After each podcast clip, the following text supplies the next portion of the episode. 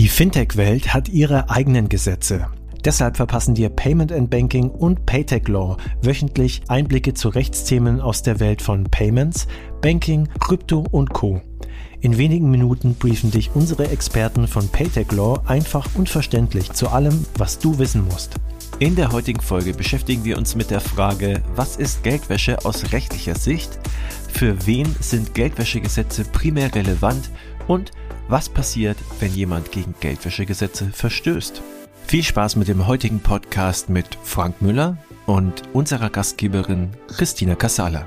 Eine neue Folge Fintech Recht Kompakt, alles legal. Ich freue mich sehr, heute mit Frank Müller, Partner und Gründer von Ennerton und Paytech Law zu sprechen. Hallo Frank. Hallo Christina. Wir haben uns heute ein ganz tolles Thema vorgenommen, nämlich das Thema Geldwäsche. Und das hat ja nichts damit zu tun, dass ich in meiner Jeans mal einen äh, 10-Euro-Schein vergessen habe, sondern, Frank, erzähl uns doch mal, was ist Geldwäsche eigentlich und was versteht man darunter? Ja, vielen Dank. Also Geldwäsche ist im Grunde äh, einfach gesagt ein Vorgang, bei dem ich illegales Geld, also Geld, das aus, ein, aus illegalen Machenschaften kommt, in den legalen äh, Finanz- und Wirtschaftskreislauf einschleuse. Wann passiert das? Und das passiert immer dann, wenn Menschen äh, schmutziges Geld, äh, zum Beispiel aus ne, Drogenverkauf, ähm, Waffenhandel, aber auch Betrugstatbeständen oder letzten Endes immer dann, wenn eine rechtswidrige Tat begangen wird und damit Geld ähm, erworben wird, dann liegt Geldwäsche vor, wenn ich dieses so erworbene Geld in den Wirtschaftskreislauf einfüge. Man spricht jetzt ähm, im im Fachjargon von dem All-Crime-Ansatz.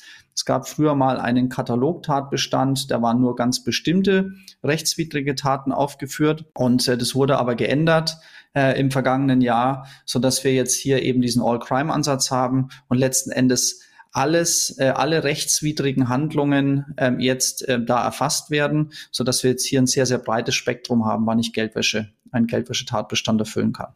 Ich als Privatperson bin da ja vermutlich nicht von betroffen. Wer ist denn Geldwäsche verpflichtet? Verpflichtet, Geldwäsche zu betreiben, ist natürlich niemand, sondern es geht um die Geldwäscheprävention. In Deutschland gibt es das sogenannte Geldwäschegesetz oder GWG. Und das GWG hat wie jedes Gesetz äh, einen Anwendungsbereich. Und in den Anwendungsbereich fällst du dann rein, wenn du ein Verpflichteter bist. Und ähm, ein Verpflichteter im Sinne des Geldwäschegesetzes, das ist ähm, im Gesetz äh, legal definiert. Das ist äh, genau festgelegt, wer da drunter fällt. Und ähm, sagen wir mal, für uns, für unsere Fintech-Branche, Christina, äh, sind es insbesondere natürlich unsere Banken, die Finanzdienstleister und Zahlungsinstitute. Das sind jetzt, sagen wir mal, äh, die wichtigsten. Ähm, dann auch die Agenten, und ähm, E-Geld-Agenten. Ganz kurz vielleicht dazu, ohne zu tief einzusteigen. Ein Agent oder ein äh, Payment-Agent ähm, ist jemand, äh, der sozusagen bei der Ausführung eines Zahlungsdienstes involviert ist, ohne selbst BaFin reguliert zu sein. Und ein E-Geld-Agent ist jemand, der bei dem Vertrieb von E-Geld ähm, hilft zum Beispiel, wenn ein Fintech mit einer Bank eine White-Label-Kooperation ähm, eingeht, die Bank sozusagen den regulatorischen Schirm gibt, das Fintech zum Beispiel eine Prepaid-Kreditkarte an ihre Kunden rausgeben möchte, aber selbst nicht reguliert ist, dann würde das Fintech ein E-Geld-Agent sein, weil es die von der Bank herausgegebenen Prepaid-Kreditkarten, nur die darf das ja herausgeben, weil es reguliert ist, an seine Kunden weitergibt und deshalb bei dem Vertrieb von E-Geld hilft und damit E-Geldagent ist. Wäre also auch ein Verpflichteter im Sinne des Geldwäschegesetzes. Und dann gibt's natürlich noch eine ganze Latte an anderen Verpflichteten, die das Gesetz aufnehmen. Da kann ich mal ein paar nennen. Da fallen zum Beispiel auch die Rechtsanwälte drunter bei bestimmten Katalogtatbeständen, Steuerberater, Notare, Wirtschaftsprüfer, Immobilienmakler, Kunsthändler, also das ist alles festgelegt, kann man alles, wenn man möchte, mal bei einer Tasse Tee im Paragraph 2 GWG nachlesen oder auch nicht. Ähm, aber wir beide, Christina, jetzt ich in meiner Person als Nichtanwalt, äh, und du eben auch, wir fallen da grundsätzlich nicht drunter, weil wir als Privatpersonen, die nicht in diesem Katalogtatbestand äh, genannt werden, ähm, das nicht beachten müssen. Und damit sind wir nicht verpflichtet im Sinne des Geldwäschegesetzes. Was passiert denn, wenn ich jetzt Geldwäscheverpflichteter wäre oder beziehungsweise im Sinne des, des Kataloges, wenn ich dagegen verstoße? Also ein Verstoß gegen gesetzliche Vorschriften ist natürlich immer schlecht, ähm, weil ich äh, dann äh, rechtswidrig handle.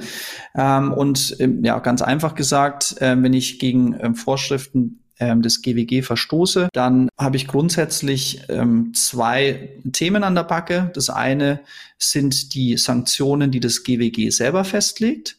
Das sind insbesondere Geldbußen. Die können relativ üppig sein, bis zu fünf Millionen oder zehn Prozent des Jahresumsatzes einer juristischen Person. Bei leichten Vergehen äh, können es auch schnell mal 100.000 Euro sein.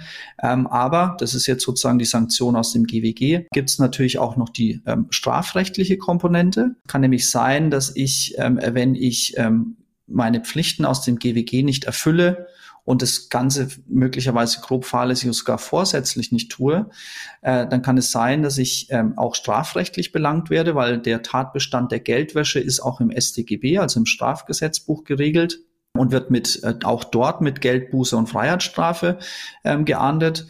Und äh, wenn ich meine Pflichten nicht erfülle, dann kann es sein, dass ich Beihilfe zur Geldwäsche begangen habe und deswegen auch strafrechtlich belangt werde.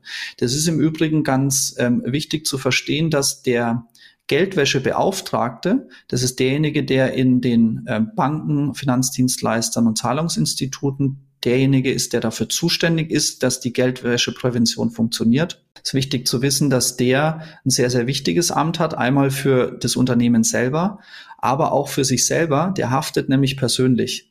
Das heißt, wenn da irgendwas schief läuft, ist der Geldwäschebeauftragte äh, persönlich ähm, haftbar. Und deswegen ist es ein Amt, ähm, das wirklich auch nur von sehr zuverlässigen Leuten ausgeführt werden sollte, weil natürlich die Sanktionen, die mich dann da als Arbeitnehmer äh, der diese Funktion ausführt, die mich da bedrohen, sind natürlich ganz erheblich. Also das ist jetzt kein Zuckerschlecken und ist auch zu Recht so, weil es eine sehr wichtige Aufgabe ist. Danach klingt es.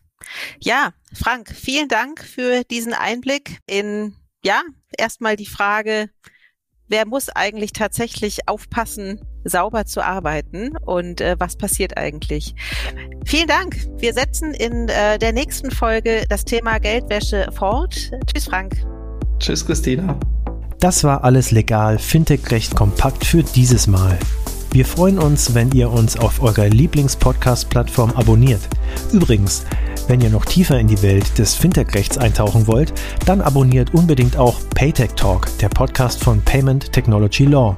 Dort steigen unsere Experten noch deutlich tiefer in komplexe Materien ein. Viel Spaß dabei und bis zum nächsten Mal bei Alles Legal, Fintech Recht kompakt.